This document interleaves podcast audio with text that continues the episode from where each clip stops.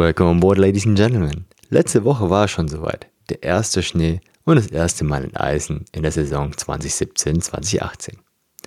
Gut, ich gebe zu, es war nicht in Deutschland, sondern in Russland in der Hauptstadt Moskau auf dem Flughafen Domodedoro. Warum muss enteist werden und wann können wir darauf verzichten? Und was passiert mit Eis und Schnee während des Fluges? Das erzähle ich dir heute in dieser Podcast-Folge. Ready? Let's fly!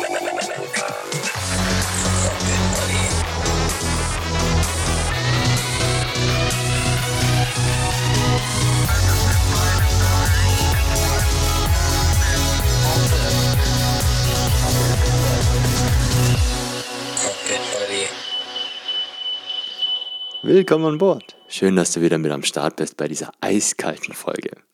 Mein Name ist Sokche Kim und ich bin dein persönlicher Cockpit Buddy. Das Thema in Eisen bzw. Eis allgemein wollte ich aufnehmen, wenn es wieder soweit ist. Und letzte Woche in Moskau war es dann soweit. Schneefall und damit auch Flugzeugenteisung.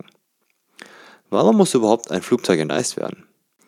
Nun, Schnee zum Beispiel würde je nach Konsistenz in der Regel größtenteils beim Start einfach weggeblasen werden, bei unseren Geschwindigkeiten aber es kann auch sein, dass sich darunter Eisschichten befinden. Und grundsätzlich muss das Flugzeug frei von Schnee und Eis sein zum Start. Schnee ist in der Regel sehr einfach zu erkennen, das Eis je nach Zustand leider nicht immer. Es gibt verschiedene Eissorten und damit meine ich jetzt nicht Schokolade oder Erdbeere. Es gibt sogenanntes Rime Eis und Clear Eis. Das Rime Eis ist gut zu erkennen, da es in der Regel rau und nicht durchsichtig ist, also so ein bisschen milchig. Das Clear Eis ist, wie der Name schon sagt, sehr klar und durchsichtig und daher nicht so gut zu erkennen. Du kennst bestimmt die Eiswürfel im Restaurant, die durchsichtig sind und die selbstgemachten zu Hause sind meistens eher milchig und nicht durchsichtig. Das sind die zwei typischen Eissorten, die wir am Flugzeug haben, beziehungsweise Mischformen davon. Die eine Sorte ist gut zu erkennen und bei der anderen müssen wir manchmal wirklich Hand anlegen, im wahrsten Sinne des Wortes, um zu checken, ob das Flugzeug vereist ist oder nicht. Aber ich möchte dir vorher kurz erklären, warum überhaupt ein Eis werden muss. Eis und Schnee haben ein Gewicht und unsere Leistung vom Flugzeug stark einschränken. Da die Flügel große Flächen haben, kann sich dementsprechend viel Schnee bzw. Eis ansammeln auf diesen Flügeln. Und zum anderen beeinflusst Eis und Schnee auf dem Flügel sehr empfindlich die Aerodynamik des Flügels. Sprich, wir haben viel weniger Auftrieb mit Eis auf dem Flügel als sonst. Beides in Kombination, also das Gewicht und die viel schlechtere Aerodynamik, sind die Gründe, warum enteist wird. Erstmal müssen wir feststellen, ob eine Vereisung vorliegt oder nicht. Bei Schnee und Rime-Eis ist das kein Problem. Bei Clear Eis checken wir das manchmal mit unseren Händen. Oft bietet sich die Hebebühne oder die Leiter vom Tanker an. Bei Langstreckenflugzeug sind es meistens die Enteisungsfahrzeuge mit den Enteisern, die den Check machen. Wie gesagt, wenn Eis und Schnee drauf ist, muss das grundsätzlich runter. Das geschieht entweder an der Position oder auf speziellen Enteisungsflächen mit diesen entsprechenden Enteisungsfahrzeugen. Das Enteisen funktioniert mit heißem Wasser oder mit einem Mix aus Wasser und Glykol, sprich Alkohol. Ein Beispiel, ähnlich wie beim Auto, wir kommen morgens zum Flugzeug bei schönstem Sonnenwetter und stellen fest, über Nacht gab es Vereisung am Flugzeug. Wir lassen alles entfernen durch das Enteisen und starten dann wie gewohnt. Manchmal ist nur der Flügel betroffen und manchmal auch der komplette Rumpf. Das Enteisungspersonal oder wir Piloten checken die betroffenen Stellen und lassen diese dann durch die Enteiser entfernen. Wenn es jetzt schneien sollte oder es andere wetterbedingte Vereisungsbedingungen geben sollte, dann kommt der zweite Schritt nach dem Enteisen mit dem Anti-Eis.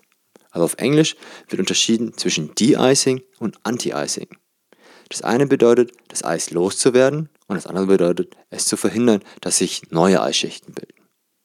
Beim Anti-Icing werden meistens die großen Flügel am Rumpf als auch die hinteren kleineren am Heck mit einer Flüssigkeit eingesprüht, damit sich dort keine neuen Eisschichten bilden können. Diese Anti-Icing-Flüssigkeiten bestehen aus Glykole, also wieder Alkohol, und aus Verdickern. Im Endeffekt ist das fast wie eine Art Schleimfilm, den man über den Flügel sprüht. Wenn jetzt Schnee oder Regen drauf fällt, kann sich kein Eis bilden. Bei diesen Flüssigkeiten gibt es verschiedene Farben bzw. Typen. Die gängigsten sind Orange, Gelb und Grün. In meiner Karriere gab es meistens die letzte Farbe Grün. Diese verschiedenen Typen haben unterschiedliche Stärken und man kann sie mit Wasser noch strecken. Je nach Mischungsverhältnis und Typ gibt es eine sogenannte Hold-Over Time, auf Deutsch übersetzt eine Art Vorhaltezeit, also wie lange die Wirkung circa anhält. Diese ist dann von Temperatur und von den Wetterbedingungen abhängig. Wenn diese Zeit abgelaufen ist, darf man erneut zum Enteisen. Je nach Wettersituation und Flughafen werden die meisten Flugzeuge kurz vor dem Start enteist, wegen dieser Hold-Over-Time. Liegt dann unser Start in dieser Hold-Over-Time, dann können wir ohne Probleme starten. Und beim Start kannst du dann sehen, wie diese Flüssigkeit auf den Flügeln aufgrund der Geschwindigkeit langsam nach hinten weggeblasen wird. So passt dann alles wieder für die Aerodynamik und dem Gewicht. Also lass uns kurz mal zusammenfassen, was die Enteisung am Boden angeht. Grundsätzlich muss das Flugzeug frei von Eis und Schnee sein. Es gibt ganz kleine minimale Ausnahmen, auf die ich nicht eingehen möchte. Die sind natürlich legal und sicher. Aber grundsätzlich muss alles frei sein.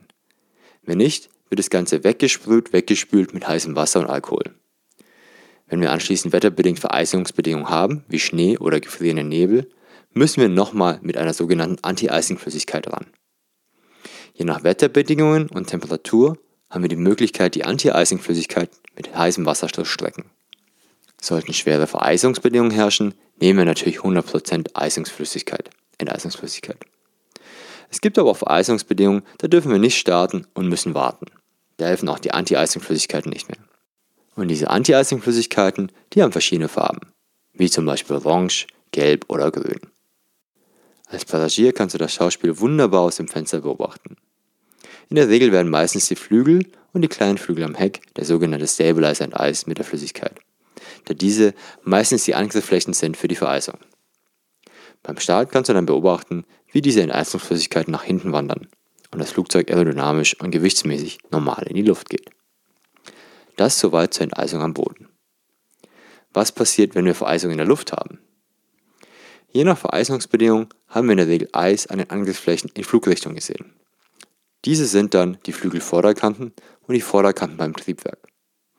Die meisten Jets haben die Möglichkeit, die heiße Luft im Triebwerk umzuleiten zu diesen Vorderkanten und so das Eis zum Schmelzen zu bringen. Immer wenn wir Vereisungsbedingungen haben, schalten wir dieses Anti-Eis an und verhindern so, dass sich Eis ansammelt. Manche Flugzeuge schalten automatisch die Systeme ein, sobald die Sensoren Vereisungsbedingungen entdecken. Und manchmal kannst du als Passagier sehen, wie das Eis wegfliegt durch einen Grund der heißen Luft, wenn du in der Nähe von den Flügelvorderkanten sitzt. Und gerade nachts schalten wir dann extra die Flügelbeleuchtung ein und überprüfen, ob das Eis weg ist. Das gilt für die meisten Jets. Bei den Turboprop-Flugzeugen sieht es ein bisschen anders aus. Die haben in den Flügelvorderkanten eine Art Ballon eingebaut. Der wird dann mit Luft aufgefüllt und somit das Eis weggesprengt. Und dieser Ballon, den kann man natürlich immer und immer wieder benutzen. Also immer wieder Eis ansammeln und dann wegsprengen, wenn es wieder soweit sein sollte. Wenn die Vereisungsbedingungen sehr, sehr stark sein sollten, kann es in Extremfällen sein, dass wir uns wärmere Luftschichten suchen müssen. In der Regel, wenn wir dann tiefer fliegen, da es unten meistens ein bisschen wärmer ist. Das soweit zur Enteisung in der Luft.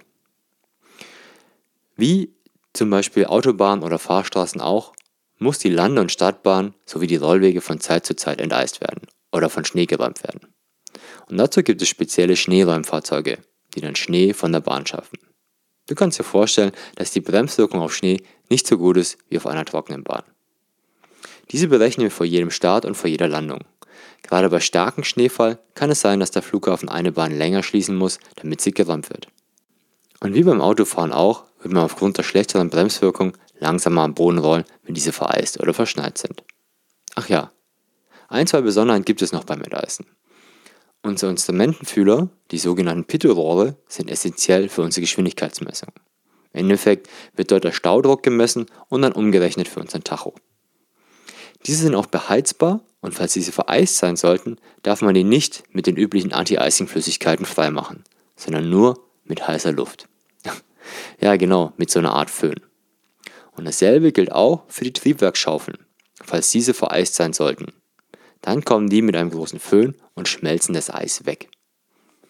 Und die andere Besonderheit ist, dass in der Regel die Klimaanlage ausgeschaltet wird zum Enteisen, um keine Dämpfe von diesen Enteisungsflüssigkeiten in die Kabine zu lassen. Ein paar Minuten nach dem Eineisen wird sie dann wieder eingeschaltet. Alles läuft in der Regel unspektakulär ab.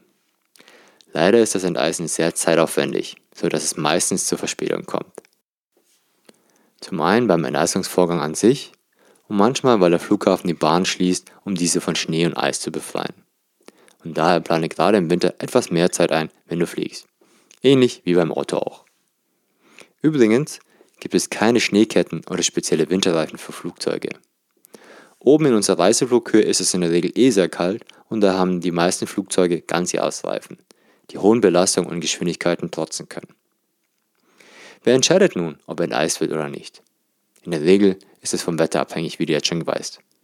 Aber wie so oft liegt die letzte Entscheidung beim verantwortlichen Piloten. Manchmal ist es so, dass ein Flugzeug schon vor dem Boarding enteist wird. Und daher muss es nicht nochmal enteist werden, wenn die Holdover-Time passt. Es kann auch sein, dass man nicht enteisen wollte und dann fängt es plötzlich an stark zu schneien und dann wird doch enteist. Auch hier gilt wie immer in der Luftfahrt Sicherheit zuerst. Also falls gewisse Zweifel bestehen, dann lieber enteisen. Auf der negativen Seite vom Enteisen stehen zum einen die Kosten, die sehr schnell vier- oder gar fünfstellig werden können, je nach Flugzeugtyp. Und zum anderen kann ich mir vorstellen, dass diese Enteisungsflüssigkeiten nicht unbedingt sehr umweltfreundlich sind. Nichtsdestotrotz hat Sicherheit kein Preisschild und daher immer Vorfahrt. Das war mal ein kleiner Einblick in die Welt des Enteisens. Ich hoffe, du kannst jetzt verstehen, warum Enteisen sehr wichtig ist, wie es abläuft und welche Besonderheiten es gibt. Ich persönlich finde es super faszinierend und würde gerne mal einen Tag tauschen mit so einem Enteiser und so ein Enteisungsfahrzeug mal bedienen. Die können von ihrer Kanzel nicht nur die Kanzel und ihre Flüssigkeitskanone bedienen, sondern auch das Fahrzeug an sich. Sehr, sehr cool. Bei den nicht so modernen Enteisungsfahrzeugen steht ein Mann auf einer kleinen Hebebühne und hat so eine Art Feuerwehrschlauch in der Hand und macht das Ganze per Hand. Okay, mit dem will ich dann doch nicht tauschen. Ich hoffe, dir hat diese Folge gefallen. Falls ja, würde ich mich sehr über eine kurze Bewertung bei iTunes freuen. Wenn du selber eine Frage hast zum Fliegen, stell sie mir gerne über die iTunes-Bewertung oder über meine Facebook-Seite Cockpit Buddy. Den Link findest du in den Show Notes. Ich wünsche dir und deinen Liebsten always happy landings, bleib gesund und bis zur nächsten Folge. Dein Cockpit Buddy, Sokje.